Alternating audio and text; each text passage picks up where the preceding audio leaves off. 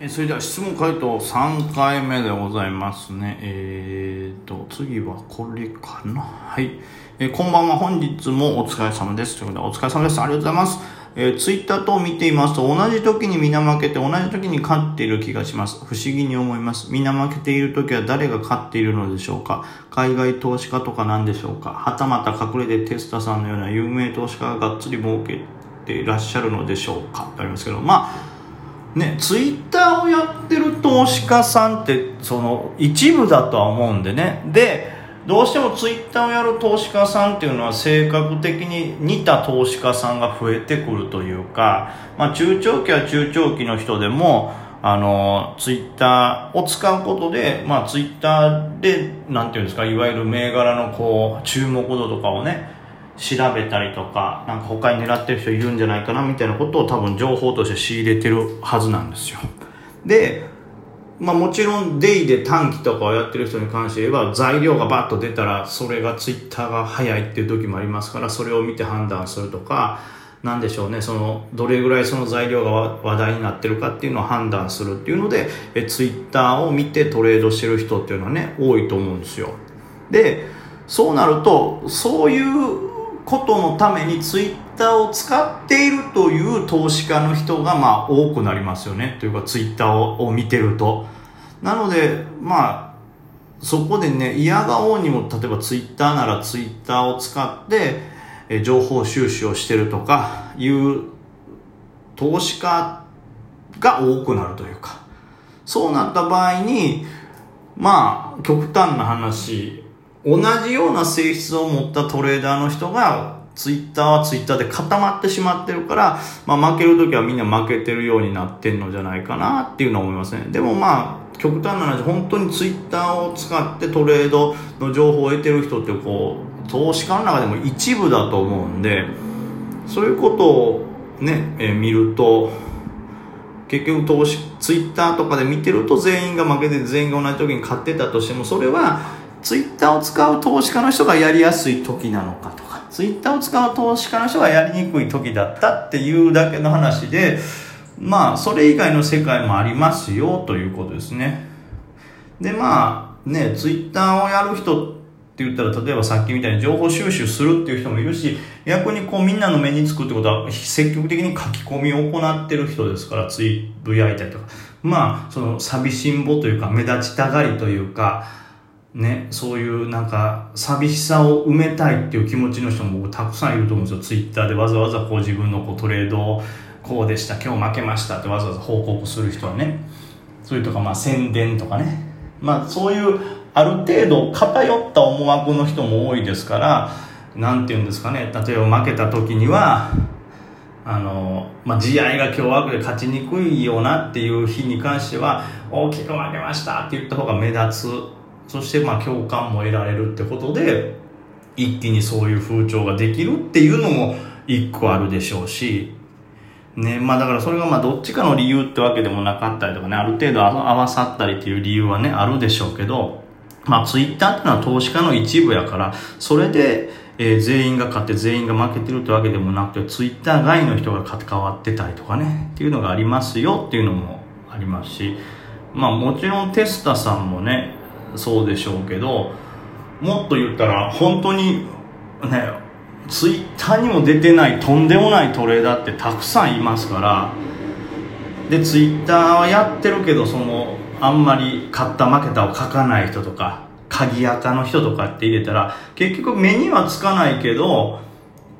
もっともっといろんなトレーダーの人がいますから、ツイッター勢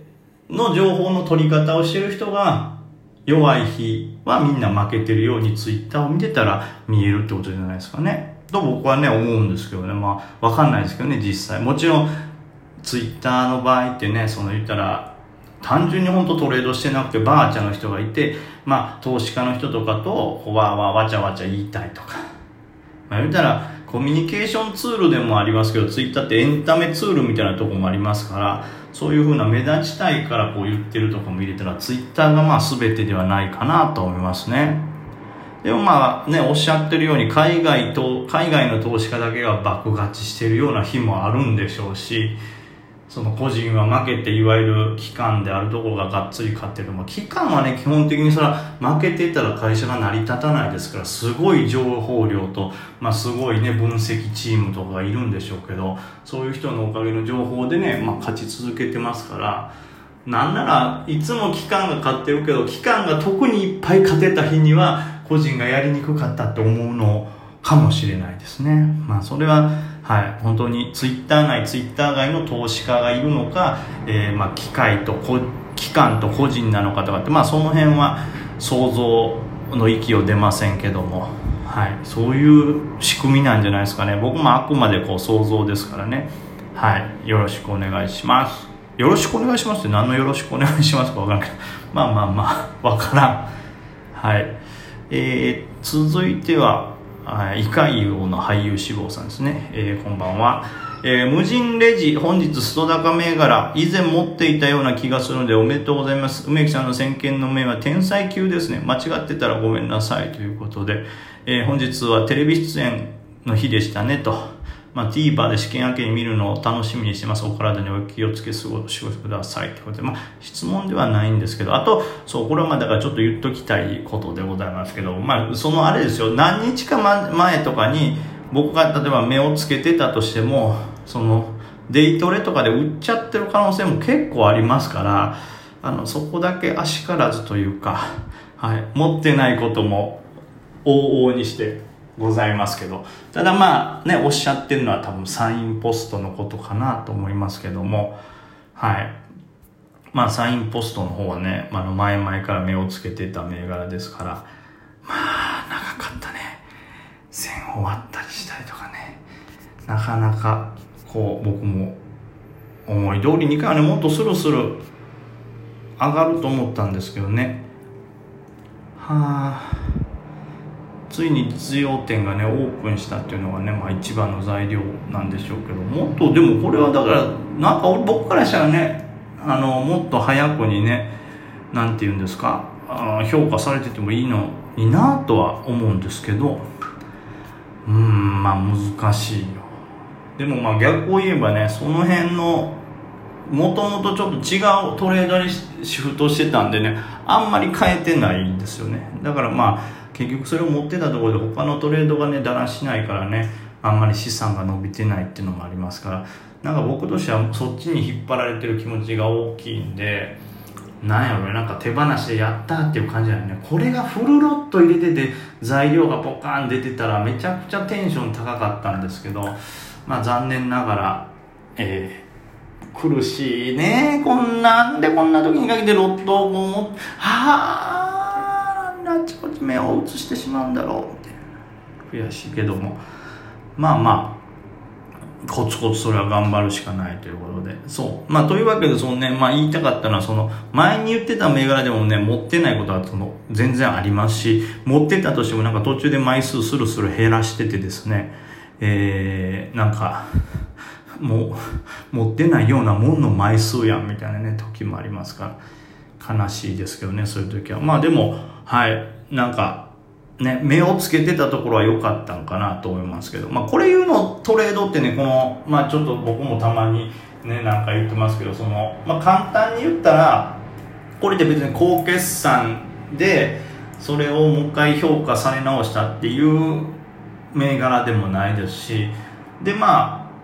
逆に言ったらこう材料は材料でもともとね予想されてたことというか、まあ、実験してたわけですからファミマとのこの無人レジっていうのは。なんでもともとね、読めてたんですけどもそれがさらに実証化とかされて具体的に世の中に広がっていく過程で、えー、まあ、いろんなニュースが飛び出してそれで株価が反応するっていうことを、まあ、期待した、まあ、銘柄購入だったわけで。まあ難しいとこなんですよ。最近僕が言ってるそれが近いうちに期待できるような、えー、なんていうんですか、銘柄にしとかないとちょっと長期の地合いは分からんしとかね、ちょっとマザーズとか不安定やからっていうのがあったんですけど、それできるだけ近ければ近い起こることの方がいいんですけど、それがね、分かんないですから、まあ、下値不安がない上で、えー、その間になんか結構 IR とか出してくれる会社みたいなね、選び方をしてるんですけど、その中でも、まあ、例えばサインポストとかって、まあ、今年の春からそういうのを、まあ、どんどんこう、なんていうんですかね、本当に実際に店舗開けるみたいな話が進んでたんで、まあ、他の銘柄に比べたら近くに、えー、予想というか読めるというか、近くに起こるんじゃないかなと予想できる、期待できるもんだったんで、まあ、特に今の時代はできるだけね、そのまあ、これもね、だから今から探って前の資料を読むとか、前の IR 全部よ、あの、なんていうんですか、チェックするっていうのはめちゃくちゃしんどいし、なかなか集中力続かないんですけど、毎日毎日相場に対するニュースとかを、IR とかを、まあ、ツイッターでもいいですし、なんかそういう株式新聞とか株単とかね、ああいうので調べてると、あ、この銘柄って今度の春こんなんが進むんやとか、春までを予定してるんやっていうようなことを、たまたま見つけた時にちゃんとメモして置いとくっていうのを、ことをすれば、なんかの時に見返して、あ、春ってことはそろそろこれ期待できるんかなみたいなことができるんですよね。僕はですよ。僕は基本的にやっぱりこう、なんか、うん、すぐにこうご褒美を求めたがるタイプなんで、何かいろんな銘柄を調べてて、そこを遡ってあるかわからないもんをこうほりほじくり出そうとして、結局なかった、結局なかったっていうスカをいっぱいさせられたらもうげんなりしちゃうんですよね。その点逆にそういう当日出たニュースとかをバッて集めていくっていう方法は、基本的にはその日使えるものというか、その日かその翌日に役立つようなニュースがボンボンボンボン出て、それでありがたい上に、むしろどっちかって言ったら、外れの、だいぶ先の話かいっていう、外れを、先々でうまく当たりに変えるっていうことなんで、がっかり感が少ないんですよね。逆に得した気持ちになるから。まあ、やっぱり毎日のニュースチェックはまあ大事ですよと。